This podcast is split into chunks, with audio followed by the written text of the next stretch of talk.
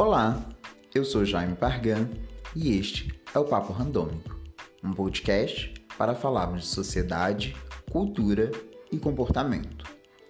Toda semana trago um tema pesquisado por mim ou comentado na mídia, buscando associá-lo ao nosso cotidiano. Vamos lá?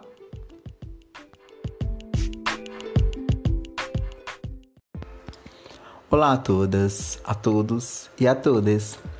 Bem-vindos ao Papo Randômico, este podcast semanal e às vezes quinzenal, mas que sempre busca trazer alguma reflexão para você que está aí do outro lado ouvindo.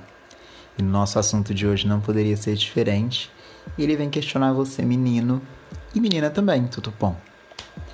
Restrição de sentimento, como dizer que ama, abraçar quem gosta e não poder chorar, são algumas das normas descritas no manual comum da sociedade que delimita o que é ser homem ou não.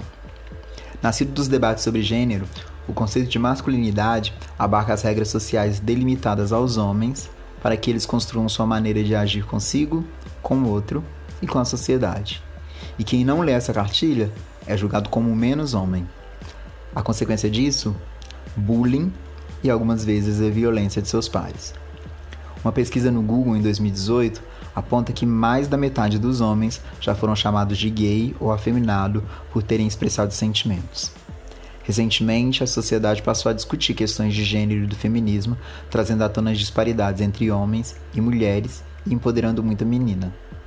No entanto, os meninos ficaram de fora desse debate que é urgente de se ter.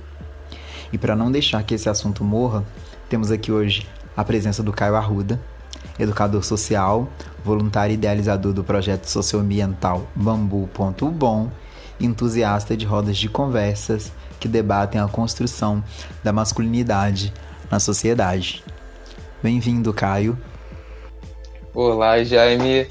Primeiro, quero agradecer a oportunidade de poder estar participando e, como você falou, poder estar colaborando com, com um assunto que a gente acredita que seja urgente pelo fato dele se desdobrar, né, em cima de tantos outros assuntos, em cima de tantas outras vidas. E para começar o nosso papo aqui, antes de começar o nosso papo, queria saber como é que está a vida, como é que está a vida aí na quarentena, como que está toda essa confusão que o mundo vive, que a gente está aí no meio e tentando é, é, se encontrar formas. É, é, muita gente está usando a quarentena para se encontrar internamente, né? Eu acho que, que esse é o caminho que eu tenho buscado nessa quarentena, buscado fazer muitos cursos. Até brinco com a minha companheira que se eu todos esses cursos online gratuitos que apareceram na quarentena, se eu conseguir botar em prática quando a gente voltar a esse novo normal, né? se eu não ficar rico é, dessa vez, se eu não ficar rico dessa vez, se eu não enganjar algum projeto, com tanto de tempo que a gente está tendo, né, para pensar nas nossas ideias, nos nossos projetos. É, nessa quarentena eu estou aproveitando para aproveitar a família também. Minha mãe, graças a Deus, está trabalhando em home office. Eu ainda moro com, com a minha mãe, eu falo do Rio de Janeiro. Eu moro aqui na periferia do Rio, mais precisamente na Zona Norte, na Pavuna. É, então eu estou aproveitando a quarentena para aproveitar a família, fazer uns cursos e, e estudar e se, se empoderar do, dos assuntos que a gente já gosta.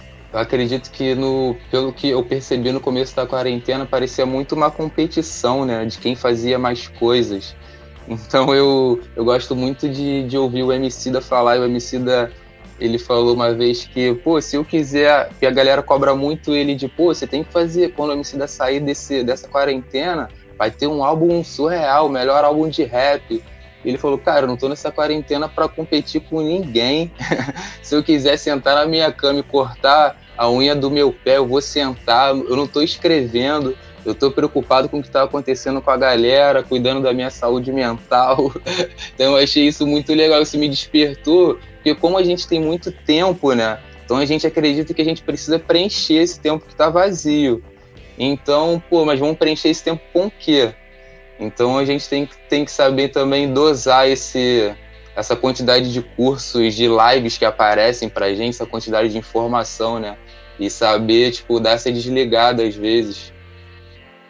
É uma obrigatoriedade que a gente se deu. Eu acho que no início da quarentena, eu, eu, eu confesso que eu até entrei nisso e eu acho que muita gente entrou de, dessa coisa de eu preciso ser produtivo. E aí a gente sai fazendo um monte de coisas, às vezes até sem, sem pressão, né? Do, do, do que a gente quer fazer, do, do que é o melhor para fazer, porque tem essa obrigatoriedade de estar produzindo o tempo todo. E uhum. às vezes o, o, o não estar é, fazendo alguma coisa não quer dizer que você não esteja produzindo algo, né? É, e às vezes você está para si, né? Que esteja ali, pensar sobre alguma questão que é sua e que num outro momento onde a gente não tinha esse tempo livre, a gente não podia fazer, né? Uhum. E aí, Caio, é, eu vejo que entre todas as coisas que você tem, né, é, é, e todo é, é, essa, esse emaranhado de coisas aí, você é, é muito ativo, é, principalmente no Instagram, é, falando sobre masculinidade. É, eu vi um story seu recente onde você é, falava sobre o conceito anos dentro do método sexual, e a gente fez toda uma reflexão é, muito bacana.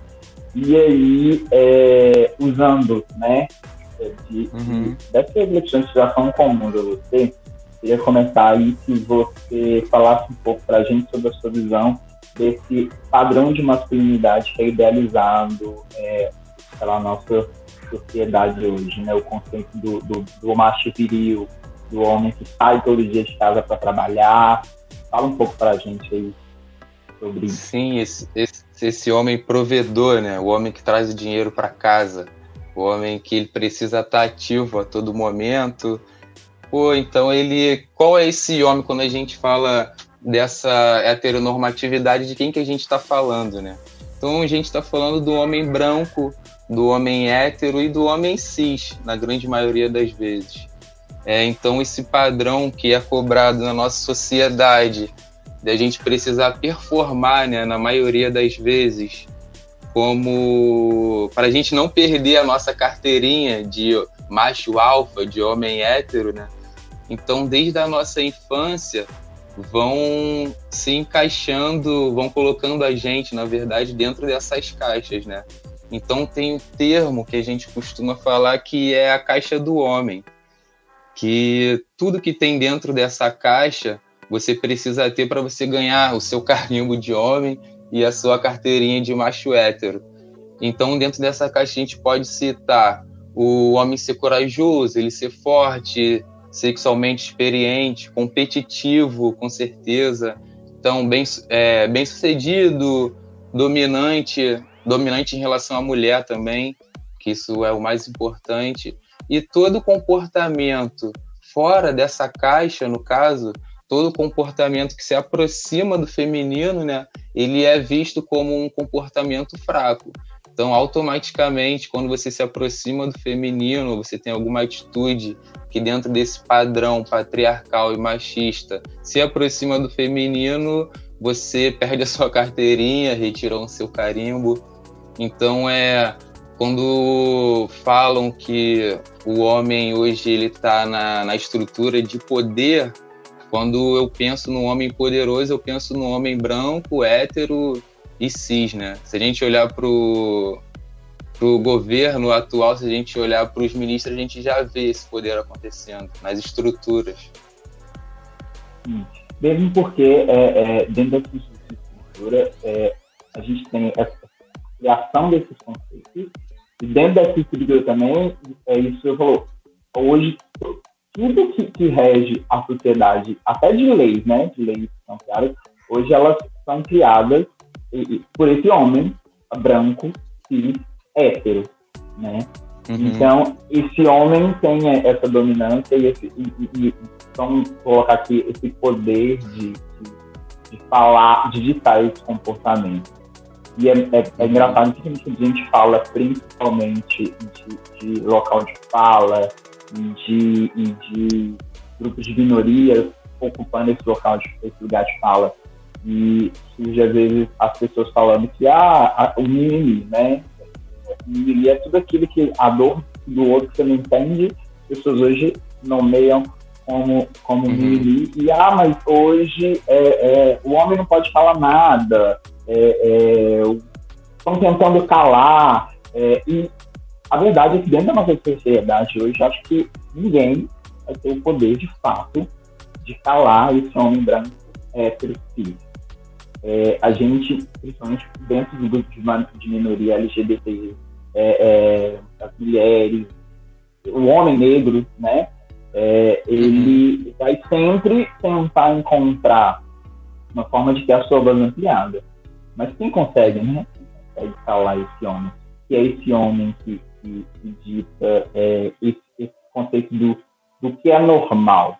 Você, é, a heteronormatividade, como, como, como você citou, e aí esse, esse, todo esse conceito de dessa carteirinha, né? Que isso te faz homem e isso te faz é, é, ser menos homem. A gente vê sendo segmentado principalmente quando a gente vê questões que envolvem transfobia, LGBTfobia principalmente, porque é, essa negação à do feminino acaba é, reforçando essa necessidade de que quanto mais distante eu for desse feminino, mais homem eu sou.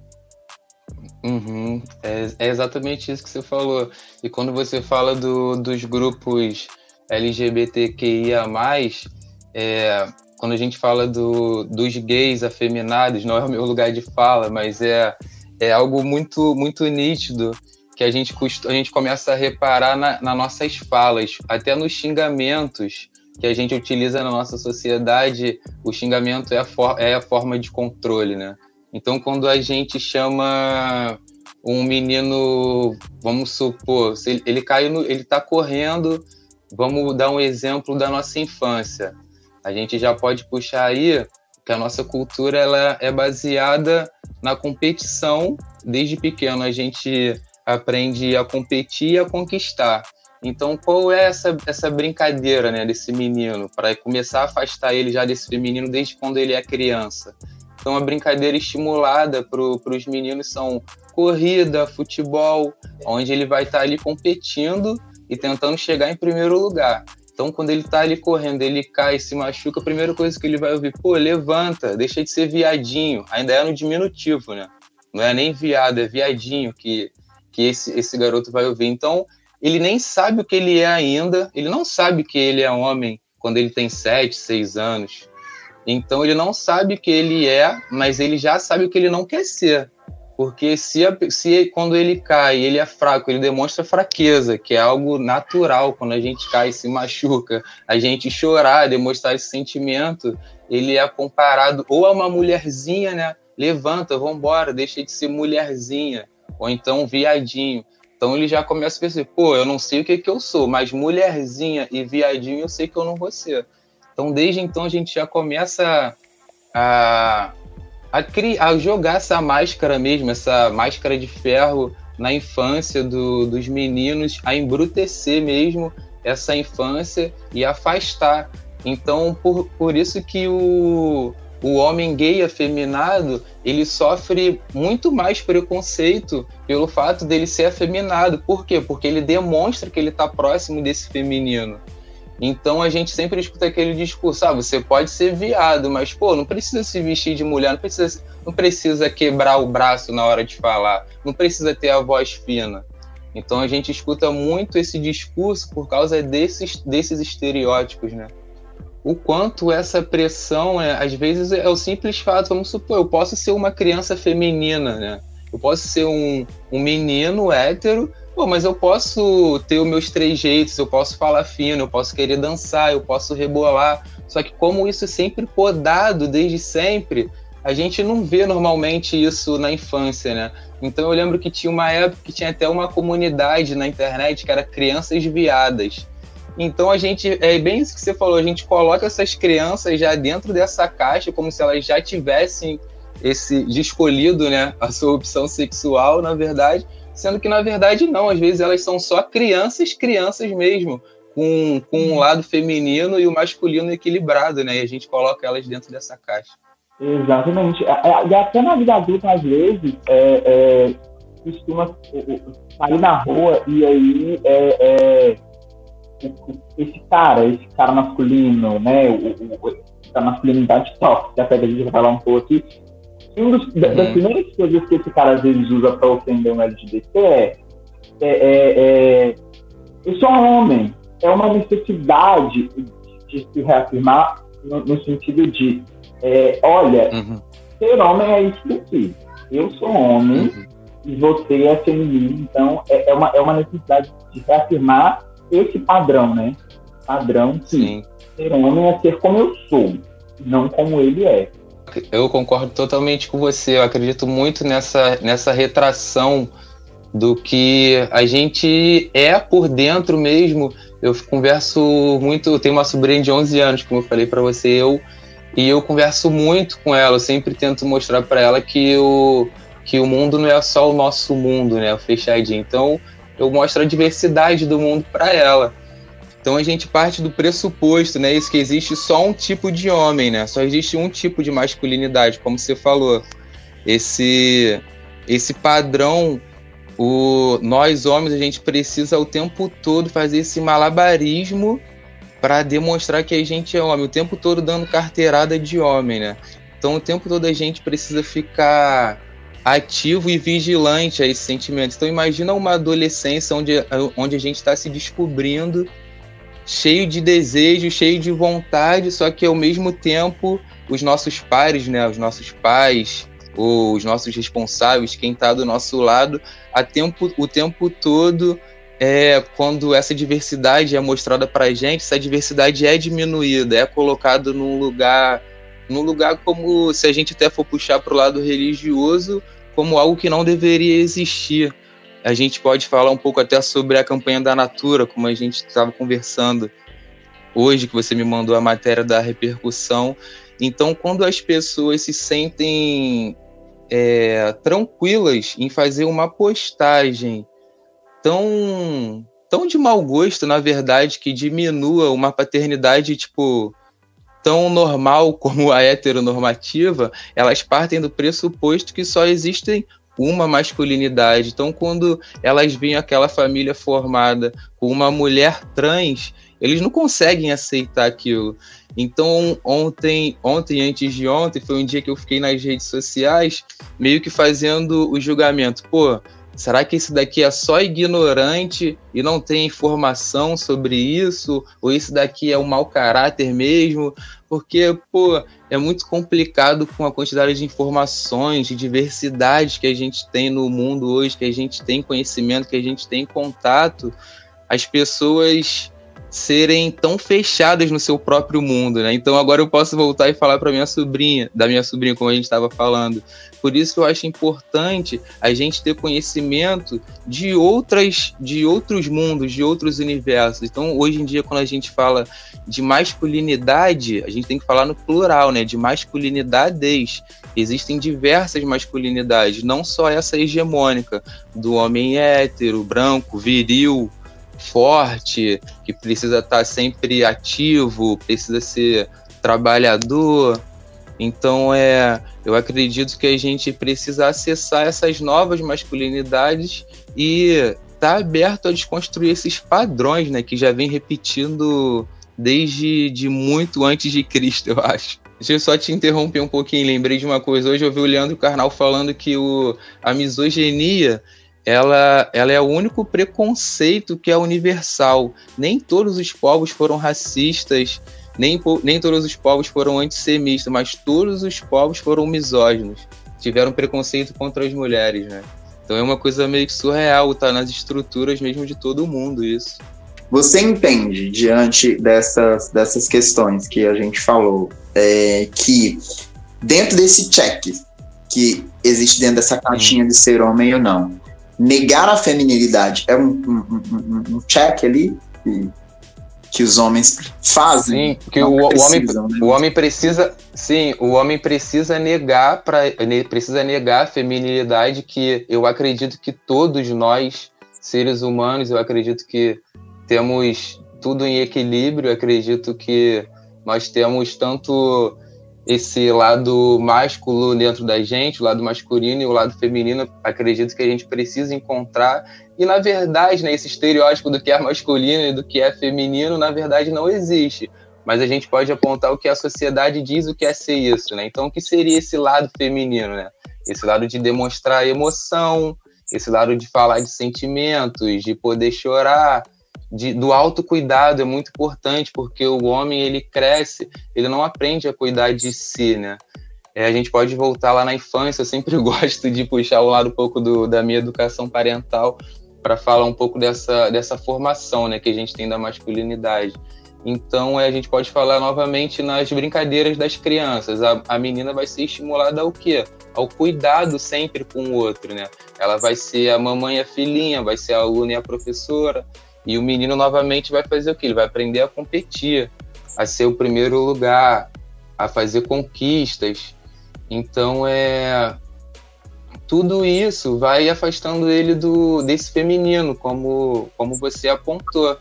Então vamos supor se um, um menino que ele cresce num ambiente onde ele possa brincar com um ferrinho de passar roupa, com a pia que tem da, da irmãzinha dele em casa, ou que a, o, os pais deem uma boneca para ele, isso não quer dizer que está incentivando o menino a, a, virar a virar gay no futuro. Isso quer dizer que está incentivando o menino ao cuidado, está tá mostrando a ele que quando ele tiver essa responsabilidade, ele quando ele tiver um, uma criança nos braços também vai ser a responsabilidade dele. Sim. Eu queria é, é, colocar uns, uns, uns, dados estatísticos aqui, é, até de uma fonte que você é, me enviou, que é lá do documentário Silêncio dos Homens, que eu acho que são alguns pontos que realmente são muito importantes. Porque quando eu, eu vi, eu falei, gente, é, é, a gente não pensa nisso enquanto número e enquanto o potencial que isso atinge, né? E aí, na pesquisa feita para o documentário, eles falam que durante a infância e a adolescência, os homens eles são submetidos a algumas crenças sobre o que é ser homem ou não. E aí eles apontam que 85% do, do, dos entrevistados, eles entendem que é, ser homem é ser bem sucedido profissionalmente. 78% é, entendem que ser homem é não se comportar de modos que pareçam feminino. 73% é, relaciona o ser homem com ser fisicamente forte. 67% é, entende que é ser responsável pelo sustento da família. 60% não é não expressar as suas emoções e 40% é, entende que é dar em cima das mulheres sempre que possível. E em meio a isso tudo, somente 2% dos homens dizem é, ter tido exemplos práticos de como lidar com as suas emoções.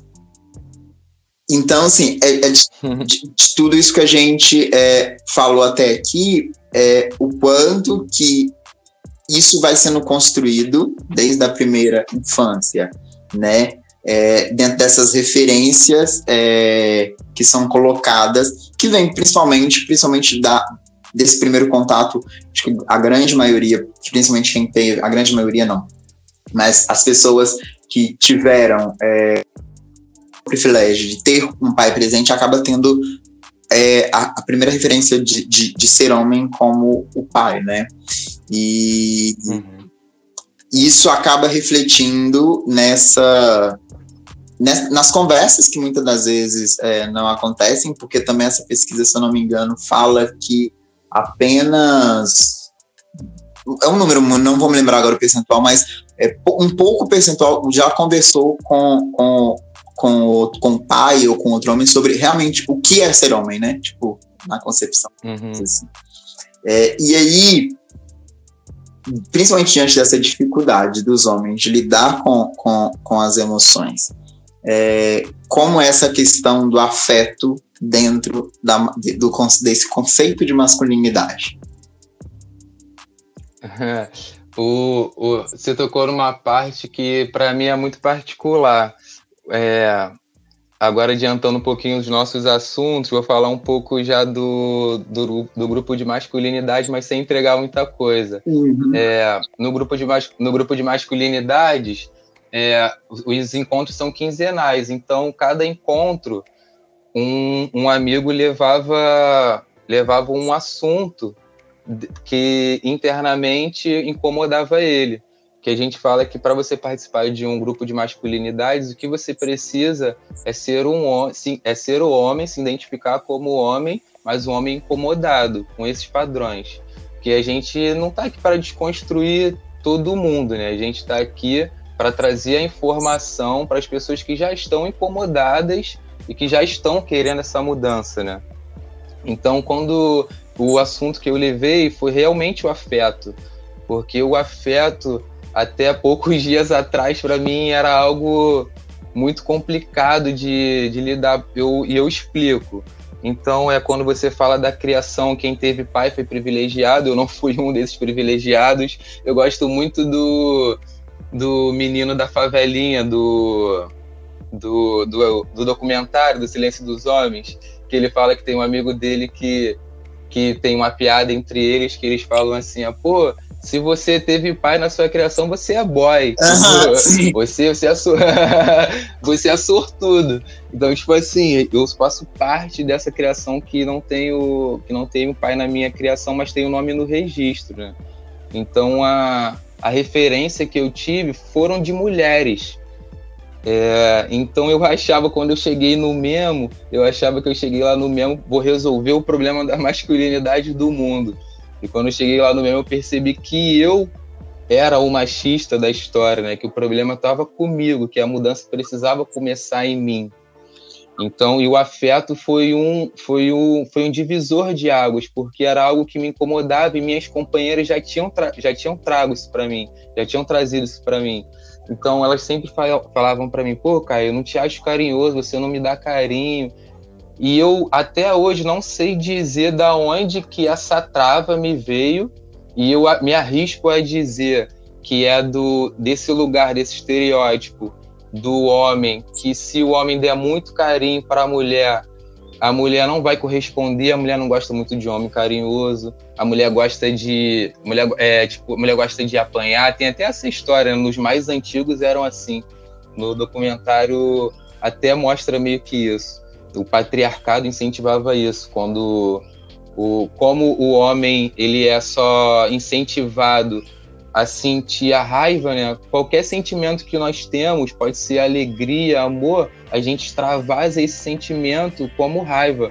Eu estava pensando, conversando com um amigo hoje, tem um jogador de futebol. Eu sou muito dislexo, tá? Eu vou conectando os assuntos. Se quiser, pode me cortar. Não, tranquilo, pode ir. eu, queria, eu queria só, é só, só... É, antes de você seguir no próximo, ah. que você explicasse o que, que é o memo. Tá. Eu posso só, só terminar o, o que seria essa é, esse fato da gente só poder externar os nossos sentimentos com a pode, raiva? Pode, pode, pode. Na sequência você explica. E, então, eu tava, então eu tava conversando com um amigo sobre a gente não ser validado a externar as coisas que a gente sente. Isso parte desde o, pô, o homem não chora. Isso é o mais básico de todos. Mas eu tava pensando no jogador de futebol, o Gattuso, um jogador italiano. Quando acontecia o gol, era o momento de alegria dele. Mas como ele não sabia externar aquilo, ele segurava os companheiros, ele dava tapa na cara dos companheiros, quase rasgava a camisa deles. Então eu estava lembrando isso para um amigo, isso é um, um ponto essencial. Nós homens somos desde criança, voltando de novo lá na primeira infância, a só externar o que a gente sente de, de um momento raivoso. E isso também se per, é, se desdobra em cima do, dos filmes, do cinema, da mídia. É, os heróis, todos os problemas que eles têm, eles resolvem com a violência, né? É verdade. E como que às vezes você então... como que no momento em que você às vezes está vendo um filme ali, você não capta, né? Tanto desses sinais assim. E, e, e, de fato é, né? Tipo, é tudo muito na força e na força bruta, né? Uhum. Se resolve. Uhum. E, e, e o estereótipo das heroínas é, é a objetificação né, do corpo da mulher. É a roupa apertada, com a roupa curta, sempre mostrando o corpo.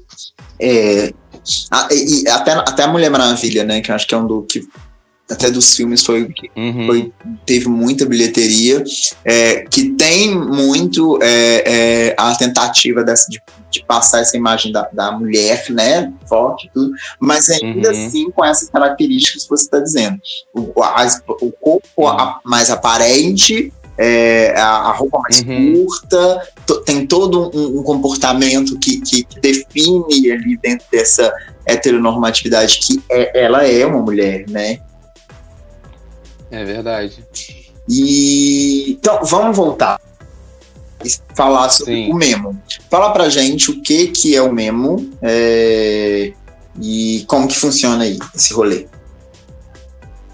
Então, o Memo ele funciona como um grupo de debate de masculinidades.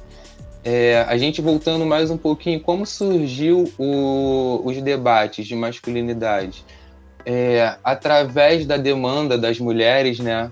Através das delegacias das mulheres, é, foi, come, começaram a perceber que havia muita reincidência no, nas, nas agressões. Então, o que, que acontecia? A Maria ia lá na delegacia e falava: Ó, o João me agrediu, é, vou, vou, fazer, vou dar parte dele e tal. Dava parte do João, o João pagava a cesta básica dele e voltava para casa. Aí a, Lu, a Luísa ia lá na delegacia e falava: Ó, o João me bateu. O agressor não mudava, só mudava quem era agredida. Então, as mulheres também começaram a pedir para as promotoras pedir, conversarem com os maridos. Pô, conversa com ele, ele não é assim. Ele chegou bêbado em casa e tal, e me agrediu. Então, a, a justiça começou a perceber que precisava fazer um trabalho com esses homens. Então, começaram a fazer esses grupos reflexivos, onde que todo homem agressor, depois que fosse culpado, ele precisava participar desses 15 encontros então esses encontros eram semanais e lá eles iam para conversar e falar sobre para se vulnerabilizar. A verdade é que o Memo é um grupo de reflexões de homens, onde homens vão para se vulnerabilizar. E por que que se vulnerabilizar? Por que, que é tão importante um homem ouvir outro homem falar? Primeiro, porque o homem não escuta o que uma mulher fala. O que uma mulher fala o, o homem hétero não dá muito ouvidos, porque para ele o que mulher fala não é digno de, de levar como conselho. Então ele precisa isso, escutar isso de outros homens. E quando ele escuta outras vivências, outras temáticas, outras nuances de vida, ele começa a perceber que não só ele passa por aquilo e que tem diversas outras formas de ele, res, de, dele resolver os conflitos que ele, que ele tem na vida dele, que não seja a agressão, que não seja a violência. Então, é, por exemplo, o homem, tá, o homem agressor está participando de uma roda de conversa e ele está na cabeça que ele vai matar a mulher dele na, na hora que ele sair dali. Então, ele escuta um outro cara conversando, contando a história dele, de que quase matou a mulher dele, que chegou a agredir a mulher dele, mas que ele está arrependido. Então esse cara ouviu um homem se vulnerabilizar e ele começa a olhar para esse homem, pô, esse cara que está se vulnerabilizando, ele não é menos homem por isso. Ele só está escolhendo a não agredir mais a mulher dele. Então a gente começa a desconstruir essas crenças e esses padrões, porque também eles começam a ter contatos com outras vivências.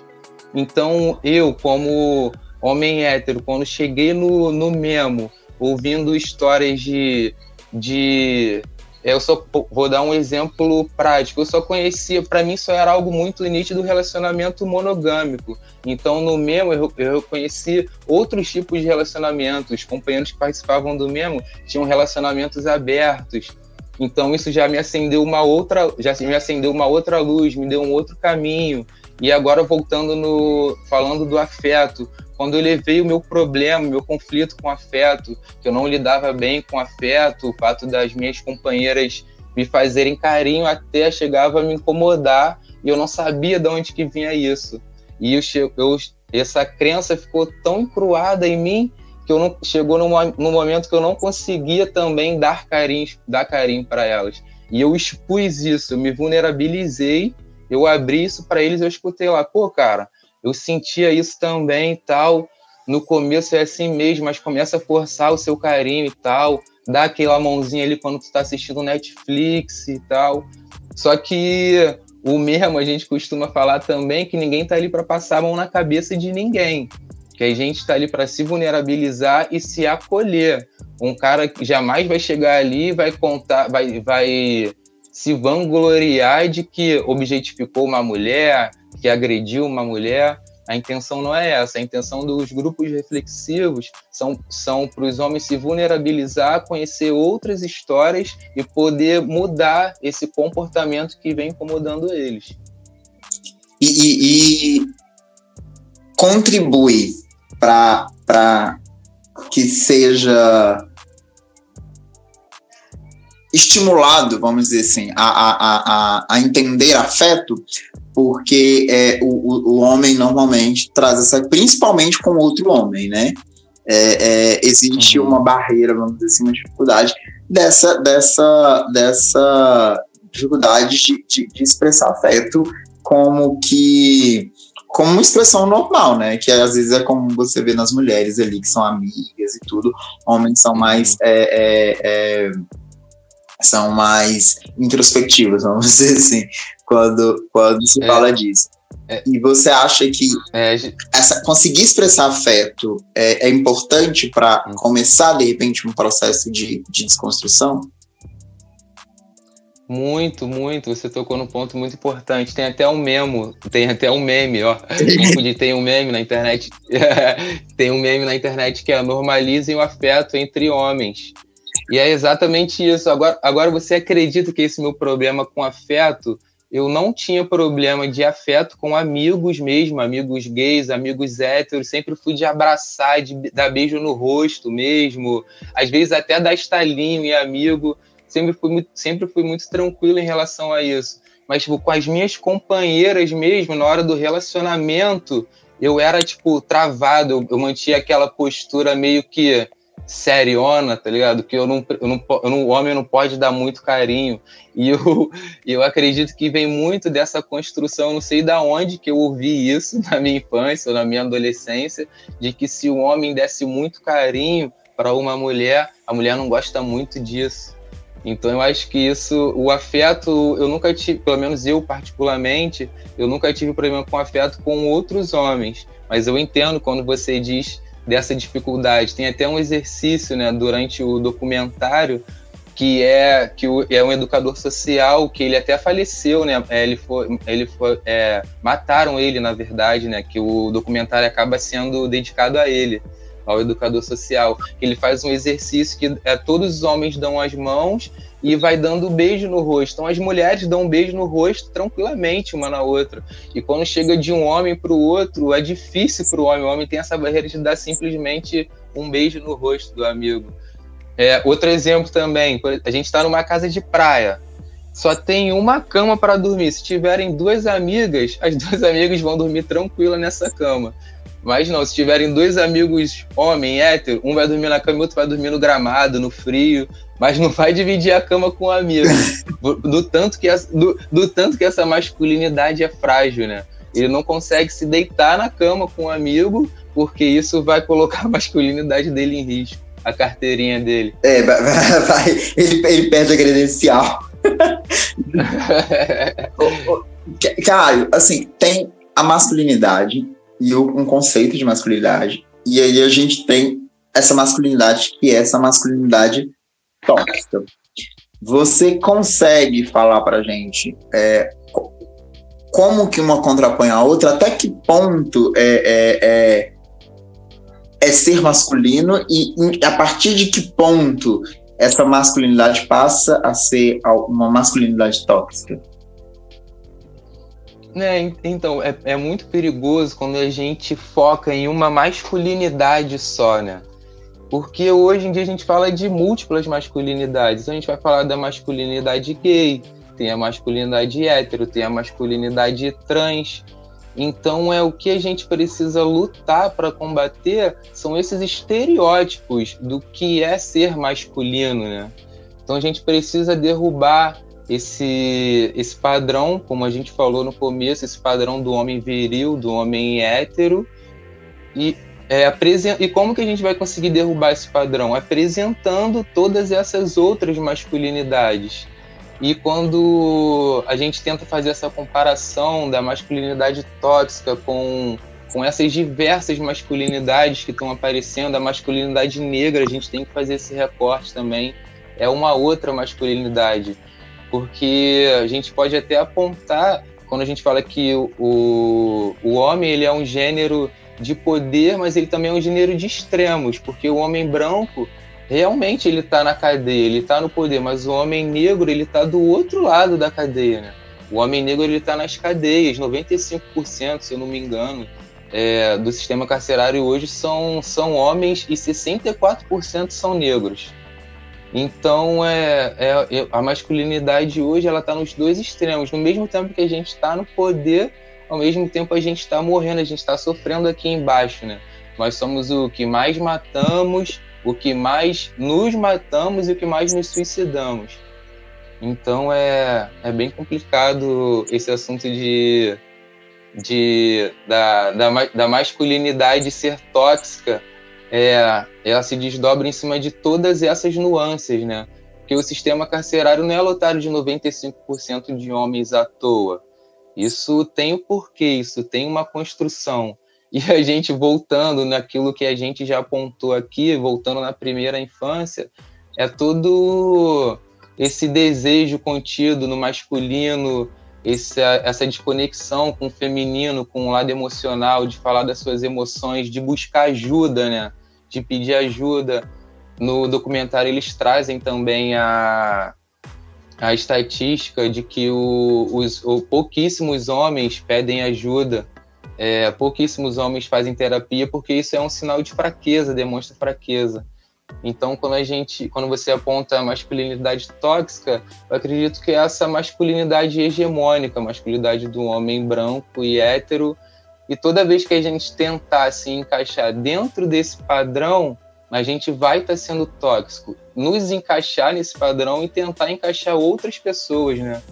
Porque voltando novamente nessa história da, da Natura, é bem isso, é as pessoas tentando encaixar a realidade de uma outra pessoa que não elas, na realidade que elas acreditam que só existe essa, só esse padrão, essa heteronormatividade, e acaba se tornando essa masculinidade tóxica. Sim.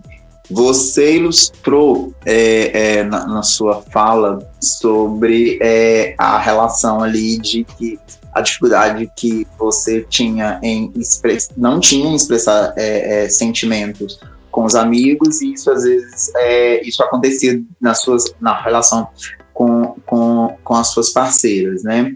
Você ilustrou bem dentro desse campo afetivo como isso acontece dentro da sua, da sua vivência, e, mas fora dessa vivência também afetiva, homem, mulher, é, quais que são os impactos que essa masculinidade pode é, trazer para relações de forma abrangente aí mesmo, tipo, entre, enfim, família, amigos, acaba sendo uma, acho que de repente acaba sendo uma sequência, mas é, quando essa masculinidade se torna tóxica, como você colocou, quando ela é, é, é passa, quando que, que, que isso se torna impactante, assim, para as relações? É, então, quando, quando essa masculinidade começa a ser tóxica para o outro, né? Porque, primeiro, acredito que começa nesse comportamento que o homem acaba tendo de negligenciar a própria saúde, né? Como a gente falou aqui, ele não, ele não aprende a ter esse autocuidado. É, se uma menina senta de perna aberta ou tá com um vestido sujo, a gente fala para poxa, fecha essa perna, senta direito. Desde sempre já já polindo essa criança, mas ao mesmo tempo a gente demonstra preocupação com ela. Poxa, vai trocar essa roupa, tá suja. Se o menino tá sujo, ah, não, o menino é assim mesmo, pode deixar assim. Então, desde, sem, desde sempre, não. Desde essa, transforma, desde essa transformação do, da criança até o adolescente, ele vem absorvendo ele vem absorvendo essa, essas construções. Então é, começa a ser tóxico quando ele, não, quando ele não procura um terapeuta, porque ele acha que ele vai ser fraco. Então ele está tentando se encaixar dentro dessa caixa de que ele precisa ser sempre forte. Então é nas relações que ele vai afastar isso ele do outro. Então é na relação familiar, por ele acreditar que o homem precisa trazer o dinheiro para dentro de casa, ser o provedor da família. E hoje em dia a gente vive uma realidade que, se eu não me engano, 40% dos lares é, são as mulheres que, que regem esses lares. Então a gente está. Imagina a quantidade de homens frustrados que nós não temos é, vivendo na nossa sociedade. É, os números saíram durante essa quarentena que as agressões às mulheres aumentaram muito. Porque os homens, por não saber expressar as emoções, afastaram desse feminino com essa toxicidade, eles acabam. A única forma de, de externar tudo isso que eles que eles estão sentindo dentro dessa dessa pressão da quarentena, dessa pressão de ser o provedor, de colocar o dinheiro dentro de casa. E a gente está passando por um momento de dificuldade, isso está se desdobrando em cima do feminino. Então, os homens estão agredindo mais as mulheres. Então, quando a gente fala dessa toxicidade, eu acredito que, que seja, que seja essa. Dentro de, de, de todas é, é, é, é as concepções de, de ser homem, ser macho ou não, é, também tem, tem um dado aqui que eu acho que faz bem jus ao que você disse, que 17% dos homens lidam com algum tipo de dependência alcoólica e cerca de 30% enfrentam problemas com ejaculação precoce ou disfunção erétil. É, e aí, é, essa masculinidade também acaba em algum momento indo para se ampliando nas relações e se tornando algo dentro é, da saúde do homem e sexualidade, né? E aí eu uhum. queria entrar no, no, no, no, no tópico aqui, que é sobre a iniciação é, dentro desse conceito de sexo e sexualidade e como e onde os homens aprendem a fazer sexo. Esse é um, é um ponto que vem sendo muito discutido atualmente, então é, vamos lá. Como que começa a nossa. Vamos falar em primeira pessoa, né? Como começou a minha eu não tive educação sexual na escola, eu estudei em colégio público. O máximo que eu fui ensinado na escola era colocar a camisinha com uma banana, né? Era isso que a professora ensinava na sala de aula. Então, é como que começou essa iniciação? Como que um menino hoje ele tem o primeiro contato com o sexo? Então, é, os estudos mostram que esse primeiro contato é com a pornografia. Como você trouxe né, os dados, pouquíssimos homens já conversaram com os pais o que é ser homem. Então, eles, eles acreditam que performar no, no sexo da forma que os homens dos filmes pornôs eles performam é, é o sexo. Eles acreditam que aquilo ali é o sexo. Esse é o primeiro contato com, com sexo. Isso se desdobra em cima de muitos agravantes, desde a objetificação do corpo da mulher.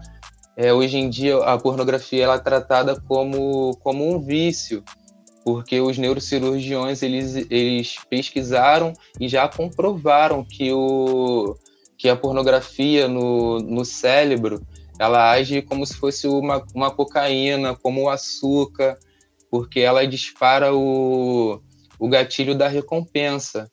Então, isso se desdobra em cima de muitas outras coisas. Tem a objetificação do corpo da mulher também.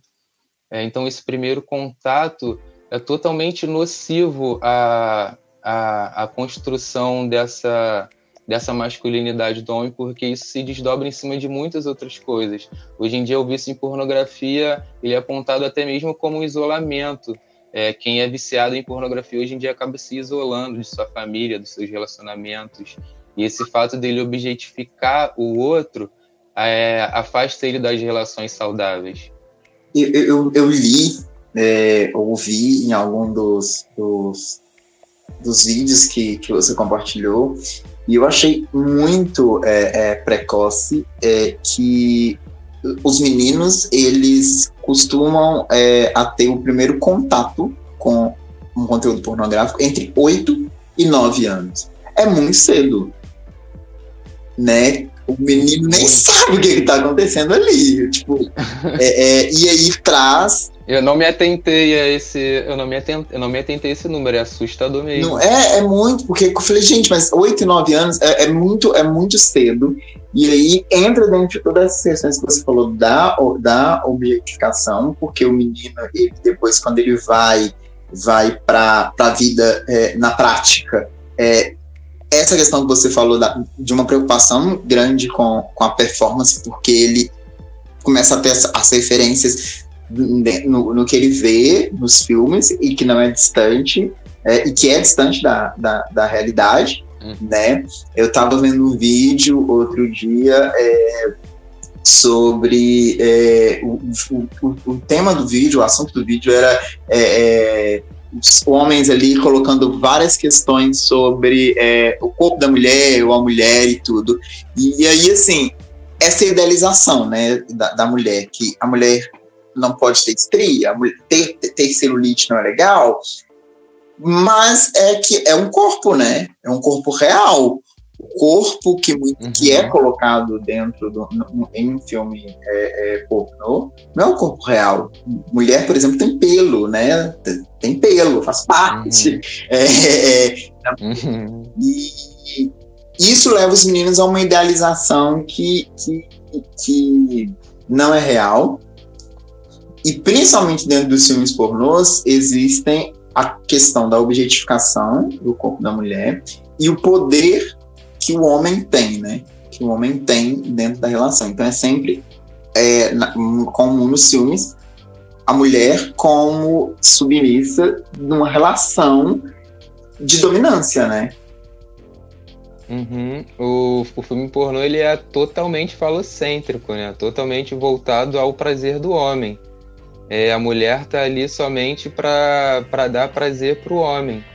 E é isso que é a objetificação, tipo, em carne e osso mesmo, porque ele não ele não quer saber do, do lado emocional daquela mulher que tá ali, ela tá ali para dar prazer para ele. Então é mais uma vez é esse padrão, né, que é que o filme pornô tenta empurrar nossa goela abaixo de corpos perfeitos que a gente nunca vai conseguir chegar nessa perfeição e a gente fica o tempo todo, imagina, tipo, um jovem de 17, 16, 15 anos, de tendo acesso a esses corpos, ele vai querer ter, ele vai acreditar, na verdade, né, que aquele ali é o jeito certo, de, é o jeito correto e o único jeito de, de fazer sexo. Então isso isso se desdobra em cima em cima da objetificação da mulher então, essa cultura falocêntrica do, do filme pornô, é, ela está ela tá relacionada também a esse, a esse padrão da, da heteronormatividade, né? É muito difícil você ver... Se você quiser acessar, por exemplo, no filme pornô casais gays, você tem que, você tem que ter um canal exclusivo para isso. Então é, a, gente cresce, a gente cresce acreditando que a heteronormatividade é o único, o único jeito certo de, de se fazer sexo, né? É, exatamente. E aí, essa coisa do falocentrismo também é, acaba impactando, é, principalmente, como você colocou aqui, é, no o caso do Tami, essa questão é, do quanto que, que é, é é associado ao, ao poder e, e, a, a, a, vamos dizer assim, a, não fugiu a palavra, ele assim, mas é, o poder do homem à, a questão do órgão sexual, né? É, como que as pessoas uhum. ainda têm essa dificuldade? É, porque eu acho que hoje a gente já pode falar como uma dificuldade, porque a transexualidade eu acho que já não é um assunto tão novo, não é um assunto novo, né? Já está aí acontecendo.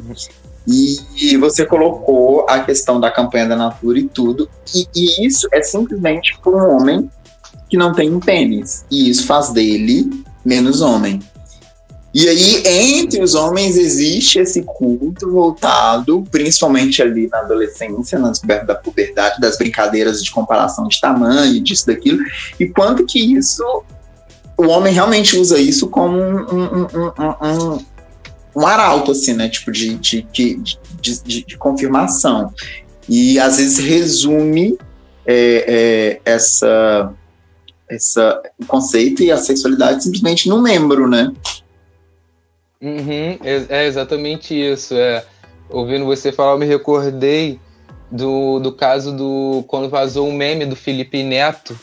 E, e a galera, tipo, começou a ir pra internet e, e começou a comentar sobre, sobre o tamanho, falando que ele não era isso tudo, de que era pequeno, outras pessoas falavam que era grande e tal. Então, tipo assim, foram dois dias na internet falando, so falando sobre pênis nos trend topics do Twitter. Então, é para você ver o quanto que essa, essa construção né, do, do falocentrismo tá, tá encruada na, na nossa sociedade. E é bem isso, o homem usa o, esse fato dele ter o, dele ter o pênis né, maior do que o do outro para diminuir o, o amigo como a mulher não tem esse falo, então você pode, você pode imaginar o quanto que ela vai sofrer, né? Se a gente baseia a nossa sociedade, a gente constrói o que, o que é importante na nossa sociedade através de isso perpassa através de um falo, para você ser melhor ouvido, ser melhor escutado, você precisa ter um falo para você ser respeitado. A mulher que não tem esse falo, ela vai sofrer o maior preconceito. É, até lembrei do, de, uma, de uma frase, de um xingamento que a gente usava, né? De é, o honro que você tem entre as pernas. Isso. Então é duas coisas muito duas coisas muito pesadas, né? Honra, que homens hoje em dia cometem crimes por causa da honra, honra do moral e bons costumes. E ainda tem esse, esse fato de honrar o que tem entre as pernas. Mas o que é esse honrar? Eu acho que é isso que a gente tem que começar a pensar. O que é em se honrar o que eu tenho entre as pernas? A gente precisa discutir o que é isso, né? Sim, é porque é, é, é exatamente isso. Tipo, honrar o quê, né? E, e, o que que define essa honra? O que que faz? Uhum. É, é, como se o, o, o, o, o cara ele precisasse ser merecedor e o, o, membro, o pau, é, é, um, é, um, é um um troféu, literalmente, que tem é o troféu. dessa cultura do falocentrismo, né? O homem coloca ali como, como um troféu. Então, tipo, você precisa fazer por merecer ter. E, e uhum. em contrapartida, é, é, é, isso vem dessa questão que você falou. O outro que não tem, então ele vai ser dominado por quem tem. Verdade. Agora... É, exa é exatamente. Você, defini, você definiu muito bem. Tu, clare, tu clareou a minha mente. Trouxe, você clareou muito bem a minha mente. Pode fazer as suas salas tranquilamente. é...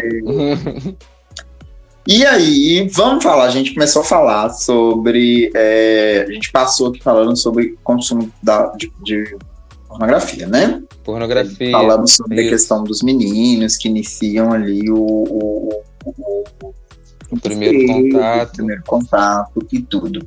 É, vamos falar sobre o, até o, o vídeo que você me mandou do.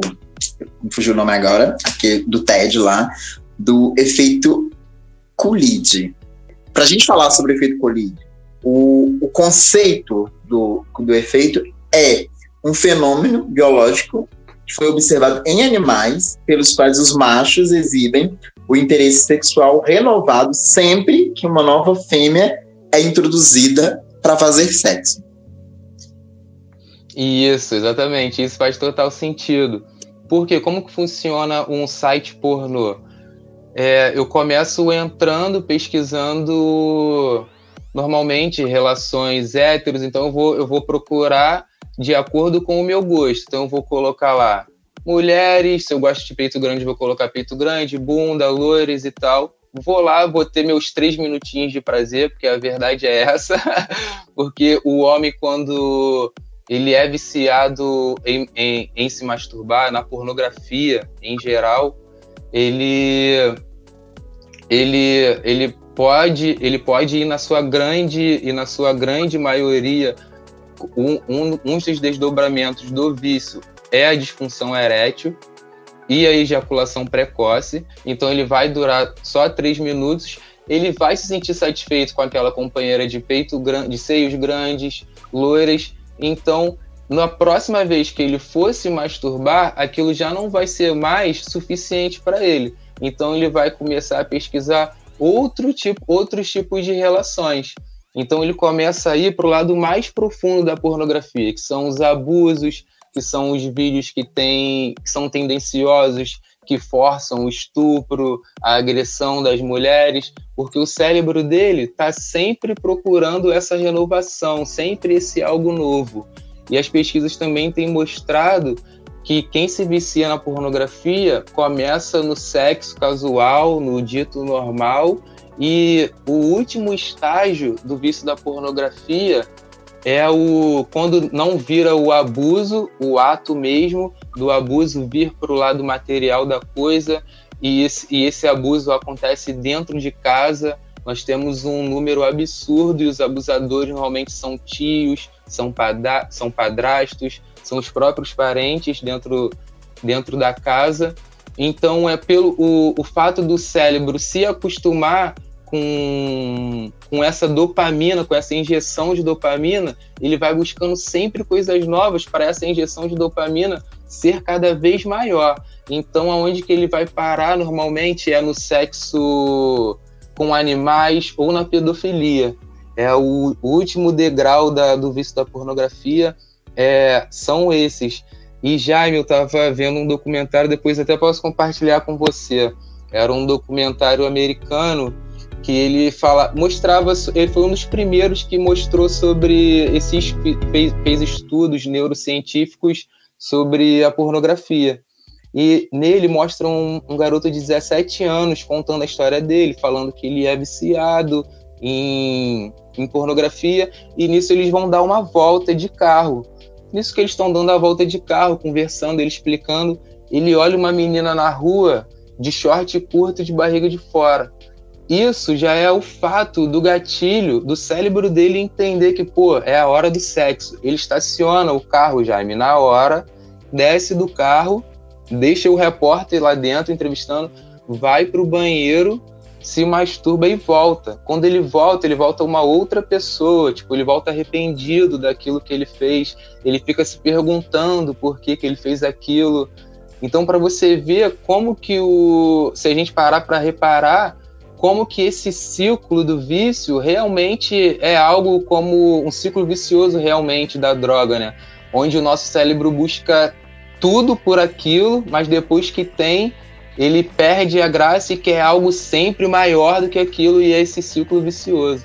Eu achei surreal como que foi um gatilho bobo e rapidamente também me despertou outras nuances do, de um abusador de um ônibus, de metrô, que vê uma, que vê uma mulher com uma roupa curta e ele se acha no direito de se masturbar no local público ou de violar uma mulher.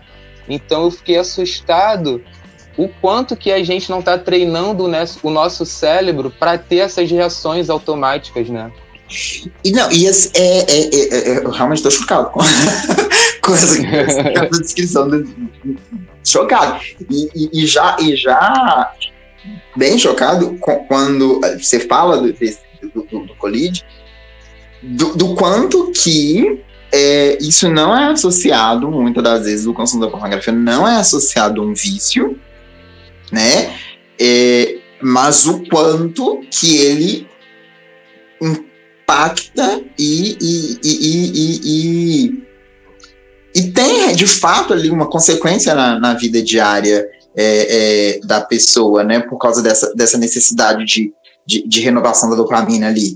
Então, é, é, é, assustador isso, quando você pensa, tipo, o cara ele começou vendo um vídeo pornô ali, que era um vídeo X comum, e ele vai é, é, um vício, tem, tem o, o, o, o, documentário lá do TED que você me manda, o cara ele inclusive cita isso, que é, é, é, é similar ao vício com, da cocaína, né?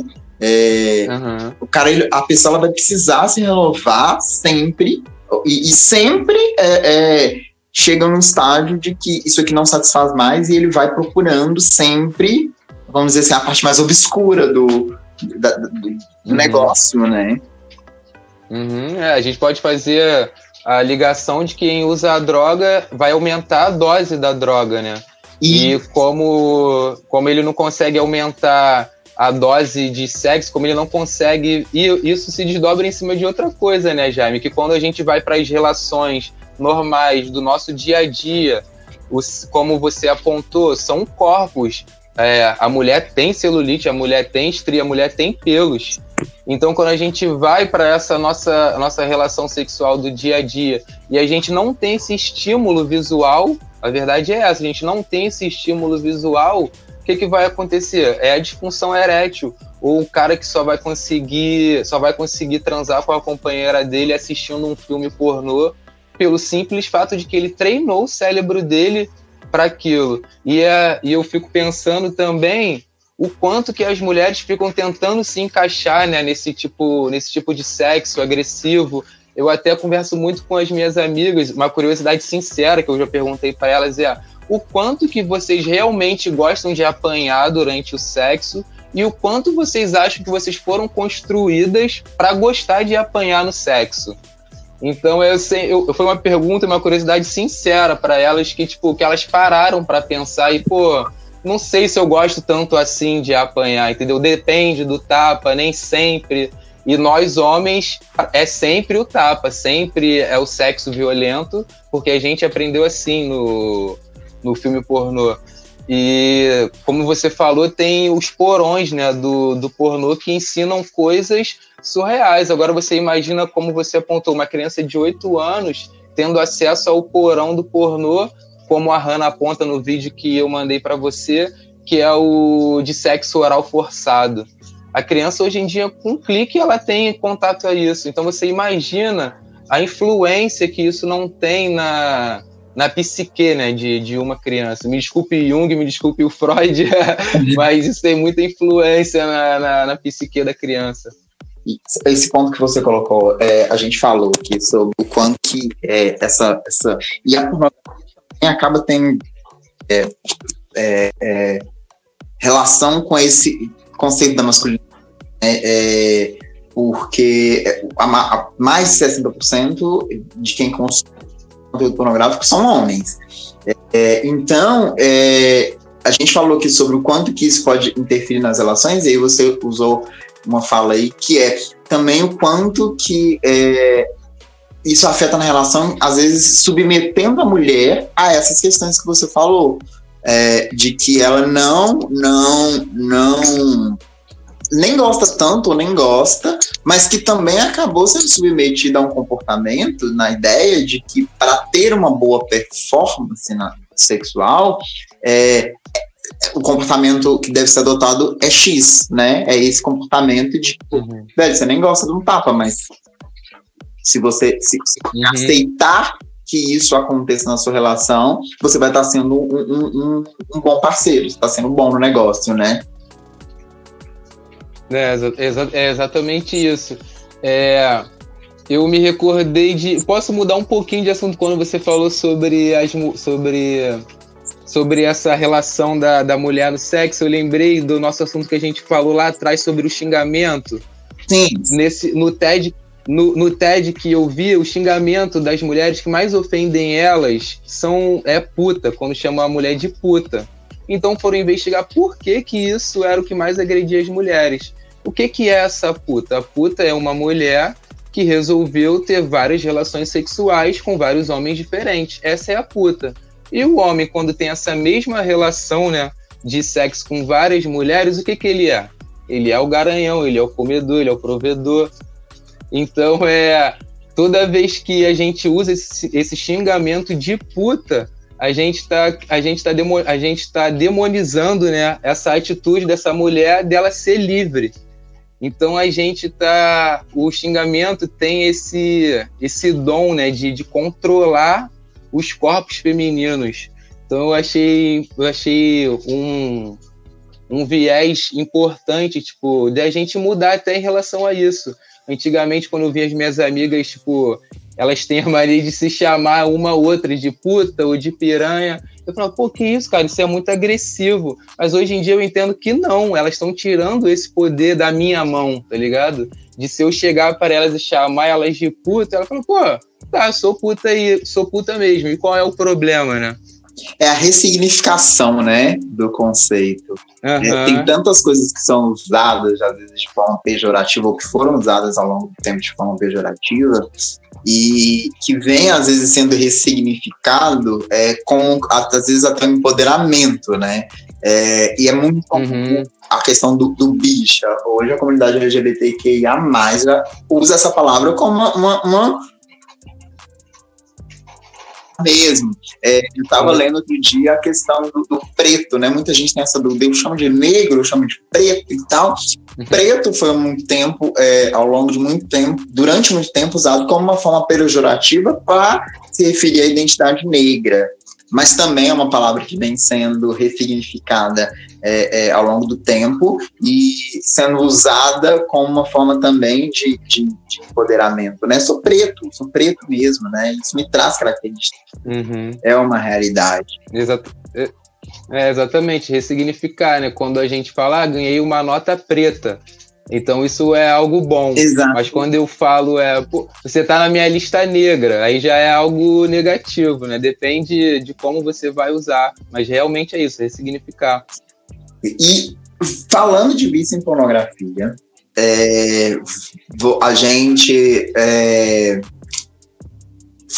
você falou aí sobre é, alguma dessas consequências, como que isso é, de fato é um vício e já é estudado como vício, né? Já tem vários estudos é, é, é, pesquisando sobre isso, né? Sobre esses efeitos. Inclusive, achei curioso também uma coisa que tentaram fazer um estudo, uma pesquisa, para comparar jovens que consumiam é, é, conteúdo pornográfico e jovens que não consumiam conteúdo pornográfico para um determinado fim, e não foi possível concluir essa pesquisa porque eles não encontraram jovens que não consumiam pornografia.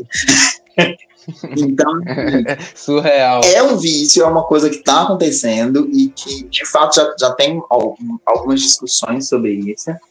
E aí surgiu aí um determinado tempo, e aí eu acho que até com essa é, é, é, é revisão de, de, de, de, vida, de como que as pessoas estão consumindo isso, o movimento que é o NoFap.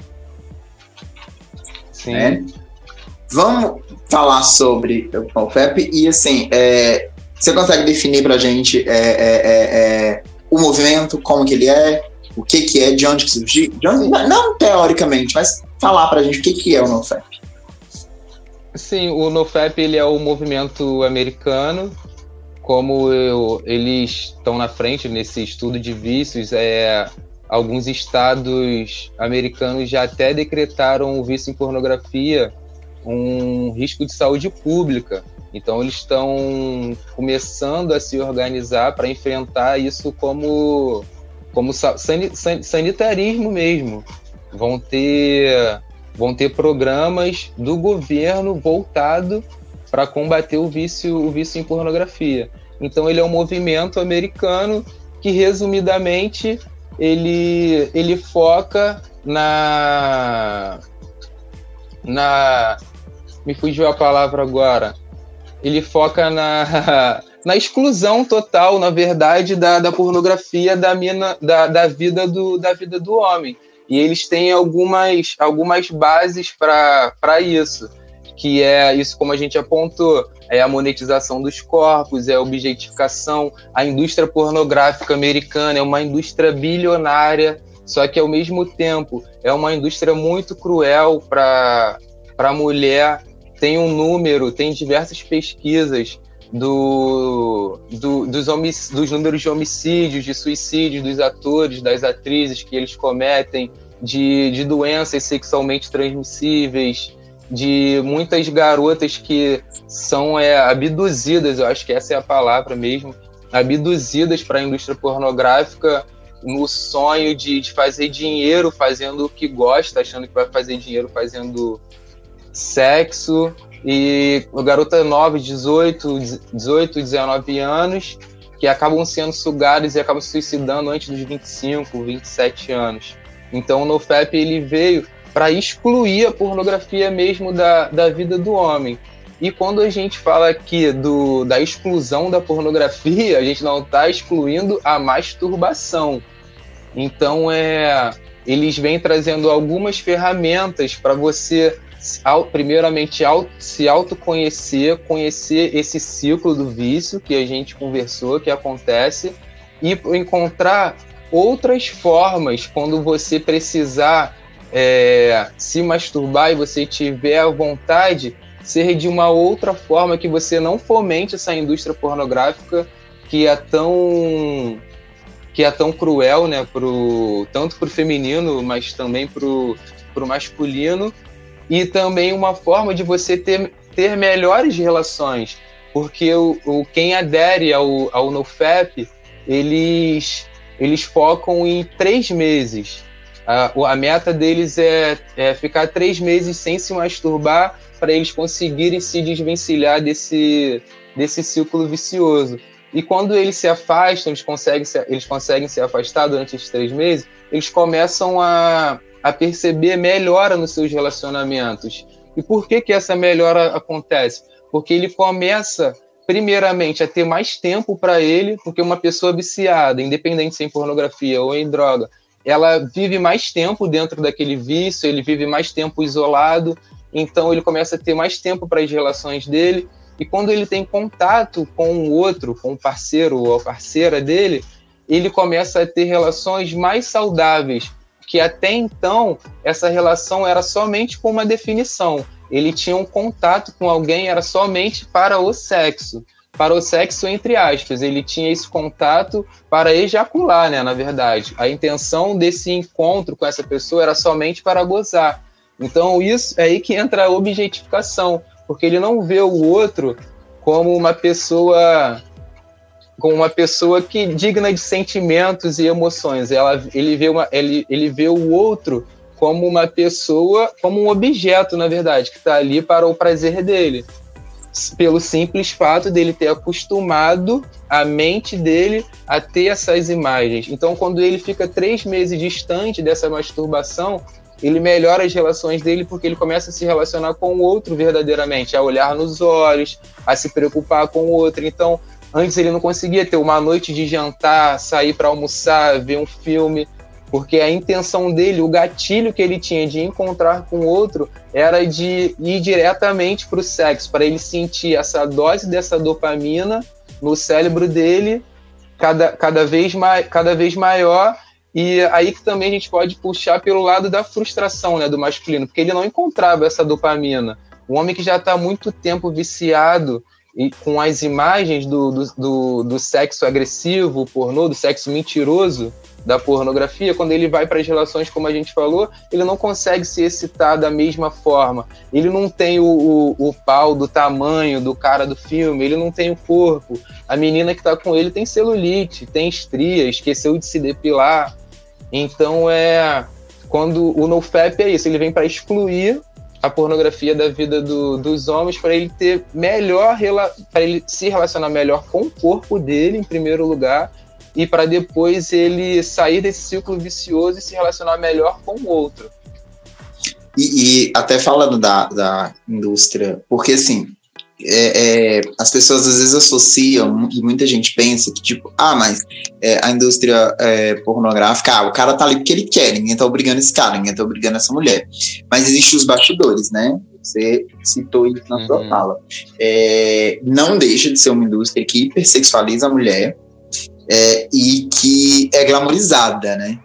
Inclusive, uhum. e, e, muito dentro de, disso que a gente falou aqui, porque é, é, a questão da performance que se vê, é, quanta gente fala, até mesmo com, com relação a, é, associando a questão da prostituição, que ah, é um dinheiro fácil, ah, tá ali porque quer. Mas existe todo um bastidor que hipersexualiza, uhum. que escraviza, que escraviza o, o, o, o ator que está ali e também quem está quem tá consumindo.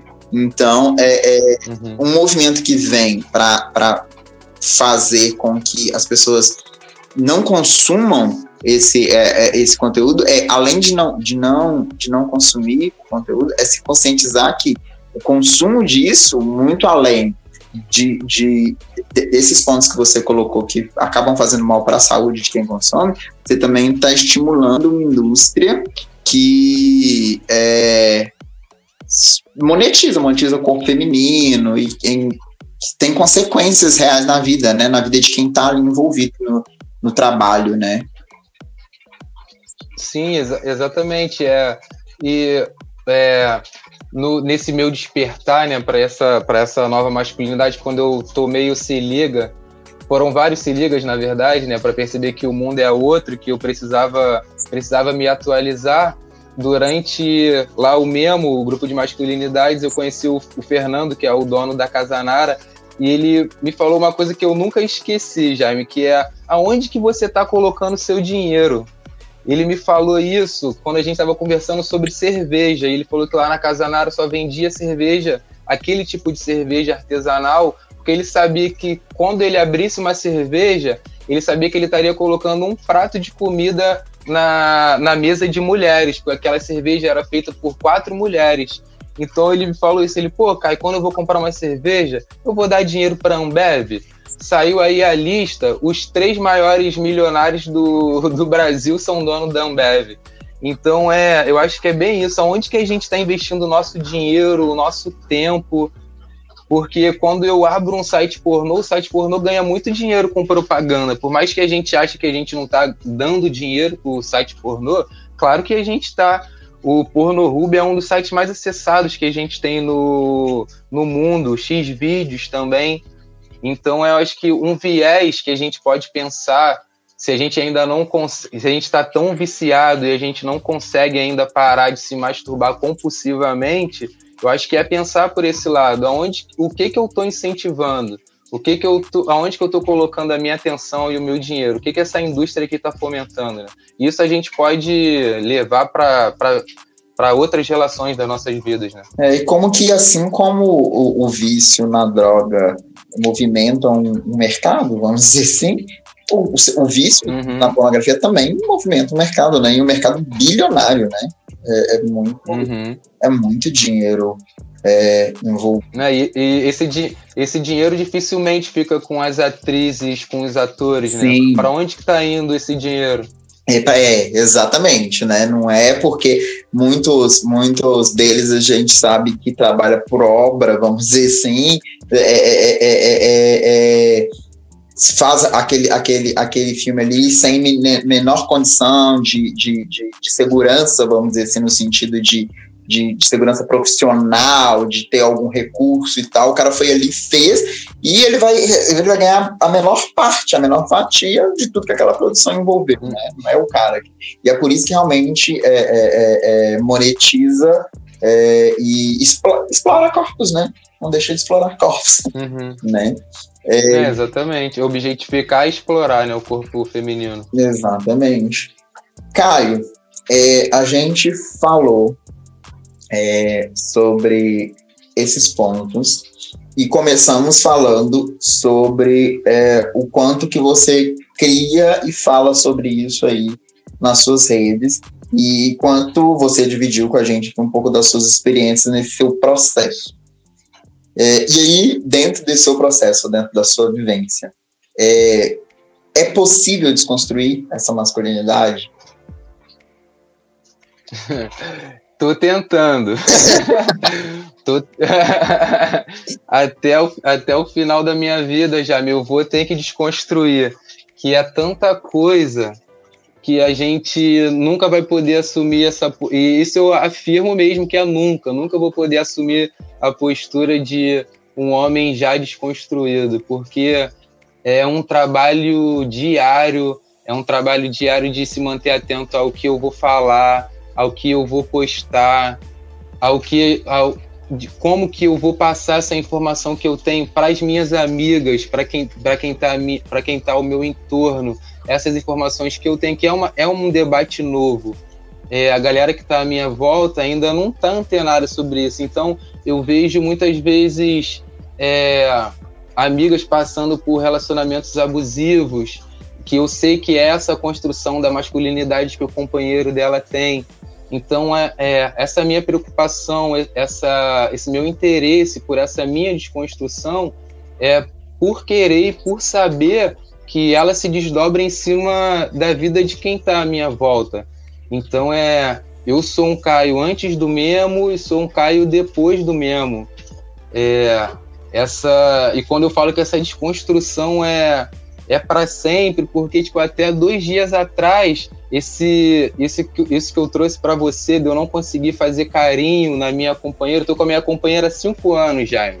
Uhum. Então até um tempo atrás isso era algo muito novo, eu já tinha participado do processo, eu sabia que era algo que eu precisava mudar, mas essa construção do masculino é tão forte, ela é tão enraizada, que eu não sabia onde buscar essa, essa ajuda para conseguir me libertar.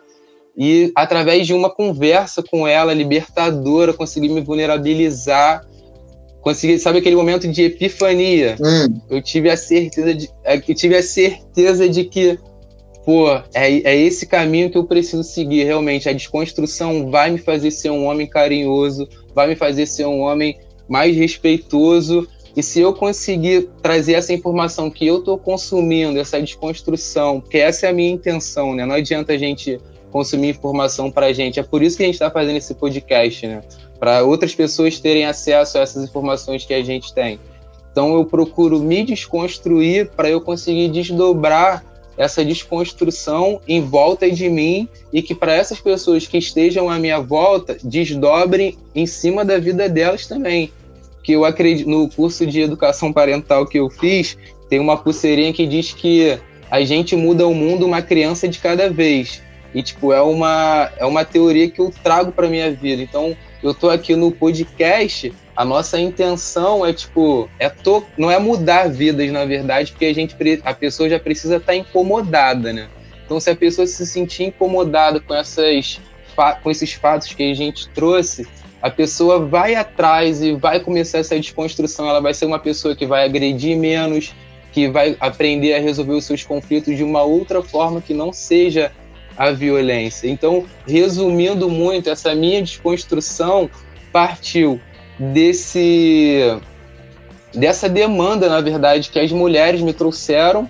Eu cresci num lar com quatro tias, minha mãe e uma irmã, só tinha eu e meu avô de homem dentro de casa.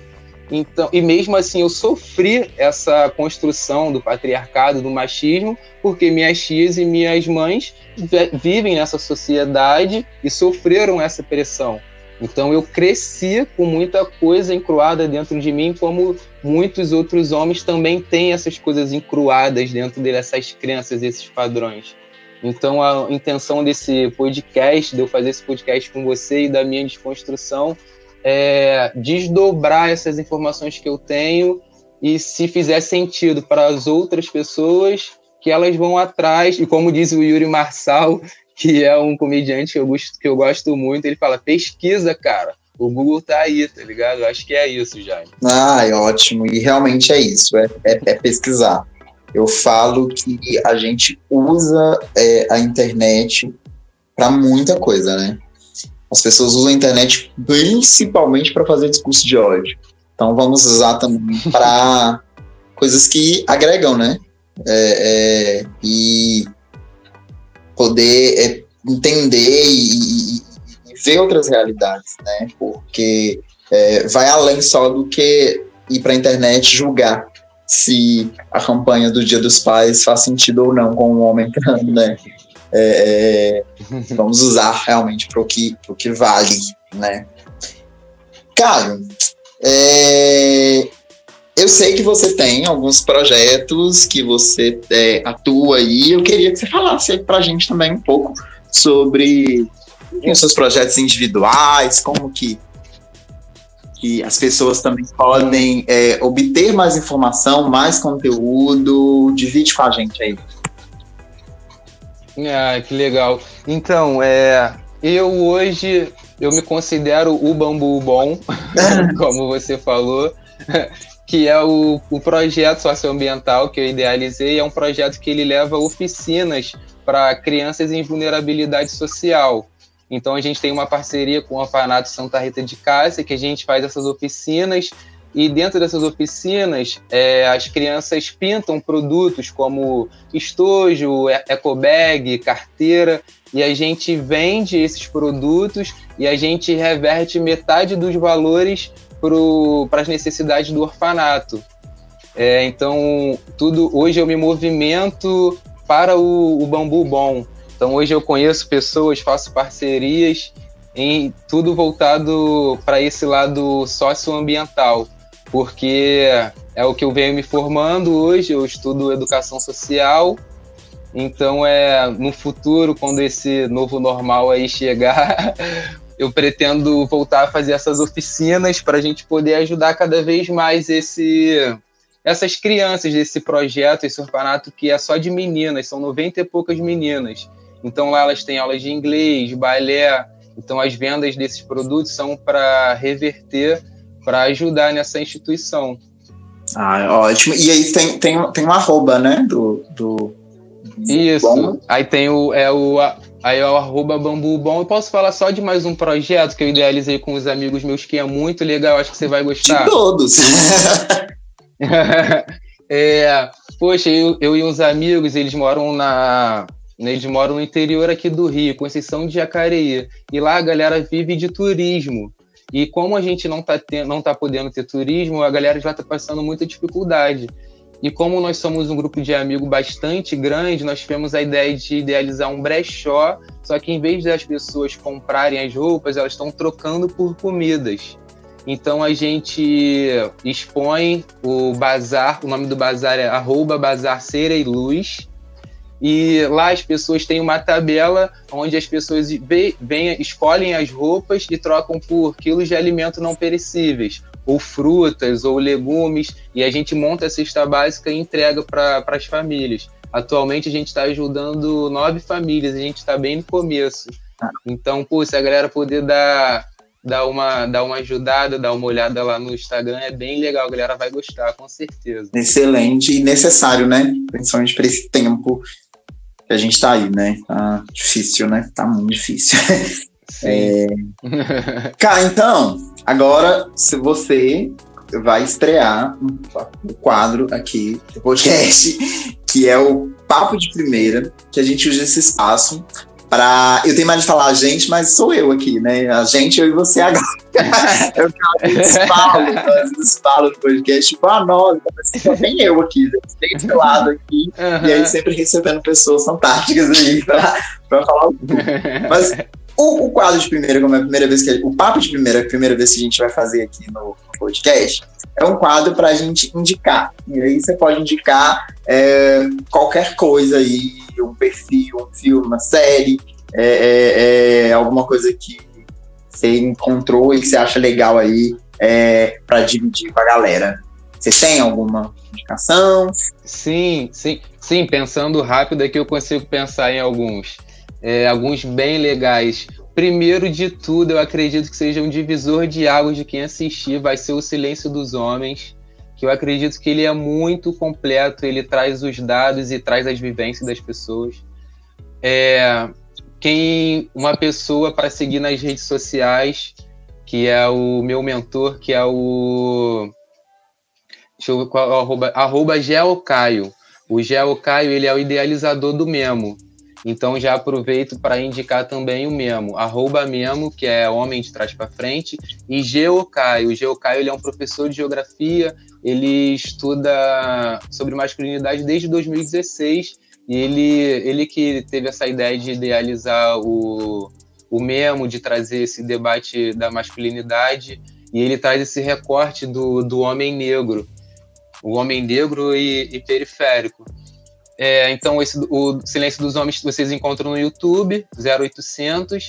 E tem o The, The Mask Your Live no. Desculpa meu inglês. no, no, no, net, no, no Netflix também, que, que é bem legal, que, que mostra essa construção da, da masculinidade desde a infância, mostra o, os projetos dentro das escolas, que primeiro eles fizeram um grupo de, de mulheres se reunindo e os meninos começaram a agredir mais essas, essas meninas porque elas estavam se empoderando e não estavam mais aceitando a masculinidade tóxica dos meninos. Então eles tiveram a.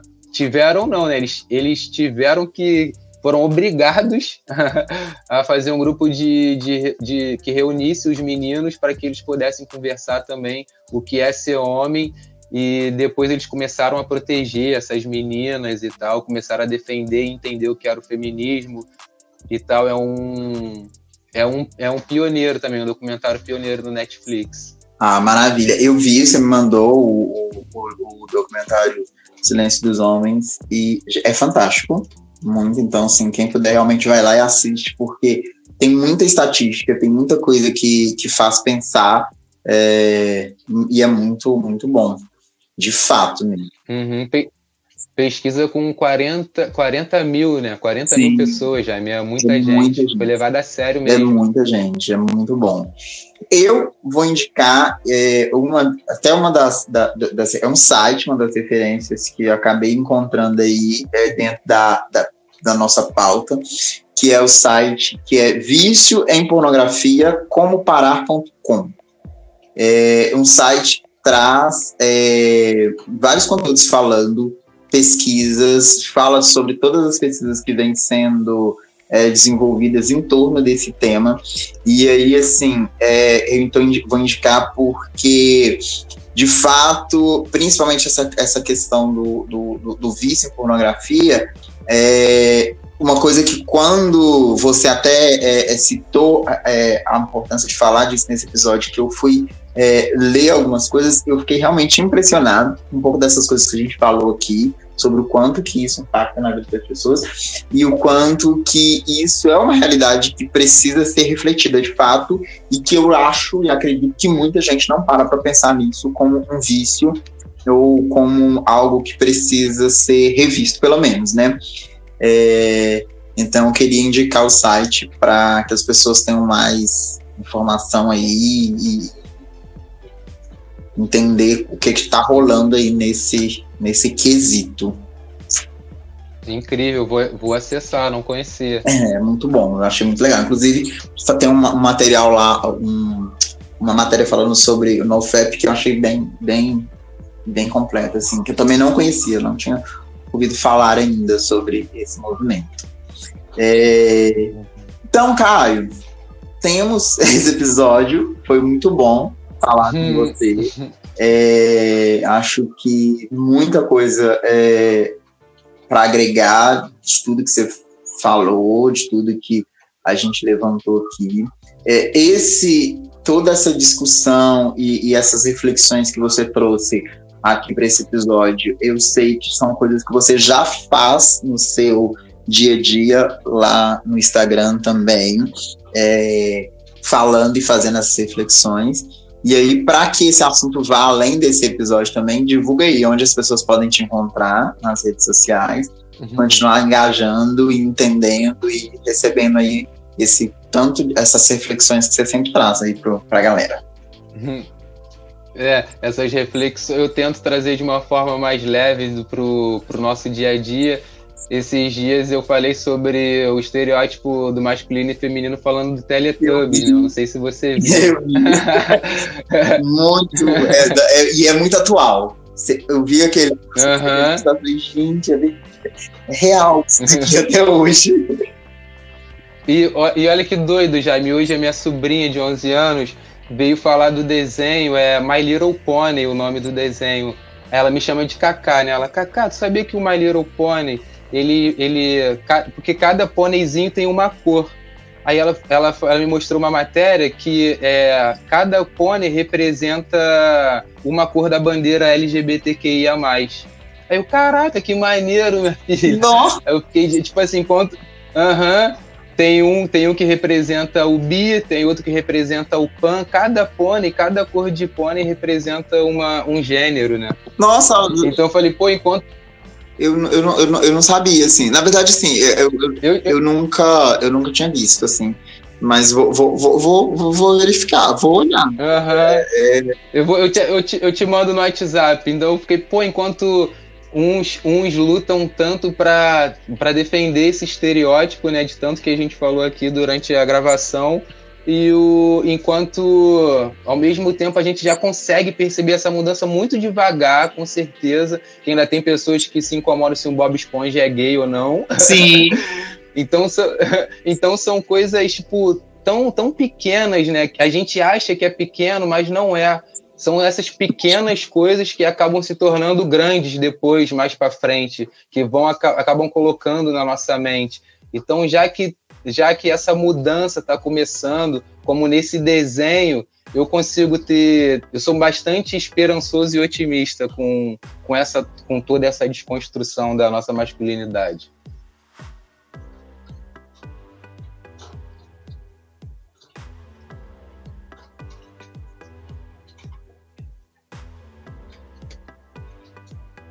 Jaime? Oi? Oi, você ouviu? Ouvi, ouvi tudo. eu, é, é, é, é, eu acho que é até urgente, né? Começar a falar sobre esses casos. E de forma é, natural mesmo, trazendo para as conversas do dia a dia, como você bem colocou, discutindo com seus amigos, levantando os assuntos na sua roda de amigo, levantando o assunto ali entre o seu convívio, no seu dia a dia, para que ele possa ser replicado, né? Isso, não, não aceitando mais aquela, aquela história da piadinha de mau gosto, né? Que não é piadinha, já, a gente já passou desse nível de piadinha, agora já é ofensa. Isso. Então é, a, gente tem uma, a gente tem uma brincadeira, os meus amigos, quando na roda acontece alguma piada machista ou racista ou homofóbica, a gente, a gente fica sério e fala, pô, não entendi a piada não, explica aí. E a gente pede para a pessoa explicar e a pessoa simplesmente não consegue explicar a piada, né? Porque não tem graça aquilo. E, cara, isso é uma coisa muito sensacional. Eu já fiz isso. Uma vez eu ouvi e eu testei. e eu testei, eu realmente fiz aquela cara de não entendi, perguntei, não entendi, me explique. A pessoa não sabe explicar. Ela não consegue explicar. Ela tá só repetindo o ela come... que ela ouviu e, tipo, qual que é o sentido que se faz? Uhum. Ela, a maioria das pessoas não conseguem realmente explicar o sentido. E quando, quando, quando consegue se explicar, ela vai se segurar nesse estereótipo, né? Eu já cheguei a ouvir, tipo, ah, porque Deus fez, Deus fez Adão e Eva, não fez Adão e Ivo. Sim. Então as pessoas se seguram nas coisas mais antigas que elas conseguem, né? Que vem no inconsciente coletivo delas. É, e na primeira indagação que você fala, assim, de, de, de pensar, a pessoa, ela, ela, não consegue sair do lugar. Porque ela nunca pensou sobre aquilo. Ela só tá ecoando o que ela Ela nunca pensou sobre isso, né? E é um exercício realmente que eu tenho de falar assim, velho, faz sentido eu falar isso ou pensar sobre isso? E aí, às vezes, eu vejo que não faz realmente sentido. É, uhum. Caio, seu arroba é. Isso, kk.arruda. Arruda. Então. Isso. Sigam lá. Sempre tem stories. Você é muito ativo nos stories, né? Eu vejo que você está falando. e realmente é eu... muito bom. Acho, eu realmente acho, até mesmo por isso que que, que você está aqui agora, a gente conversando, é porque eu realmente acho que você traz um conteúdo muito bacana, assim, sobre essas questões. Poxa, fico, fico, fico, muito, fico muito grato. Jaime, você acredita que o, o, eu lembro que a gente começou, você veio me procurar porque eu falei de sobrancelhas e de depilar as axilas, né? Sim. Foi daí que você teve a ideia de fazer o podcast. Tu acredita que eu já, eu já fiz uma postagem dessa no meu feed, falando sobre essa pressão social de que as mulheres têm, têm de não ter pelos, né? Que eu acredito que quando a gente vai para o lado da pornografia, voltando um pouco ao assunto, seja até um pouco um desejo pedófilo, eu acredito, porque é, perereca que não tem que não tem pelo não é de não é de mulher adulta, né? É de criança. Então eu me coloco a pensar se esse feitiço que a gente tem de, de pererecas raspadinhas é são é um feitiço é um feitiço pedófilo. E quando eu fiz essa postagem, eu postei uma foto tipo com o braço levantado e meu sovaco aparecendo raspado. E eu perguntando por que, que eu não sofro essa essa pressão de ter cabelo ou não. E muitas vezes, quando eu raspei no começo, quando meus 17, 16 anos, eu nunca gostei de pelos, eu sempre me depilava. Então é todo mundo chama, pô, tu é mulherzinha, não sei que homem de verdade tem pelo. E eu trouxe essa discussão. Tu acredita que tem um Instagram que é Suvaco de Macho? Que ele veio comentar no meu feed, falando que não, aquilo não é suvaco de homem, que suvaco de homem é suvaco cabeludo. Eu não acreditei quando vi aquilo. Nossa! É importante, né? é, então, tem pessoas que ainda acreditam nesses estereótipos e defendem isso, né? Sim, e você levantou uma questão aí que é, é super de, importante refletir e, pro, de repente, problematizar. Que é até que ponto esse conceito da mulher ter que estar tá lisa para. Até que ponto isso é um, um fetiche saudável, né? Até que ponto? Uhum. Porque a mulher que passou pela puberdade, a mulher adulta, ela vai ter pelo. E se você está fetichizando uhum. uma mulher que não tem, até que ponto isso pode ser realmente saudável, né? É, é, uma, é uma reflexão uhum. isso aí. você Ex falando exatamente. é de fato algo a se pensar mesmo, assim. Até que ponto isso pode. Uhum. Por, por, por isso que quando a gente fica, quando a gente começa a ter, ter, ter, ter contato com, com esse tipo de conhecimento, a gente começa a entender por que, que é tão importante uma mulher que assume a postura de não, de não depilar a perna ou de deixar o cabelo, o cabelo nas axilas, porque no, ela está transgredindo esse padrão social, quando, até mesmo quando a mulher não usa um sutiã, por exemplo é, os mamilos, né? A, gente, a sociedade tem um problema com os mamilos. Eu vi uma blusa de uma menina sensacional, a blusa era toda tampada, ela fez dois cortezinhos só para o mamilo ficar de fora. Então, tipo, eu, eu acho isso muito inteligente, porque ela tá. Ou, ou, ou, vamos dar um outro exemplo: o homem que pinta a unha, ou o homem que faz a sobrancelha, ou o homem que pinta o cabelo, o homem que usa a saia. Então, eu acho que são pequenas coisas que a gente acaba rasgando mesmo esse tecido social, né? É super importante e eu comecei a entender quando eu comecei a ter acesso a esse tipo, esse tipo de informação.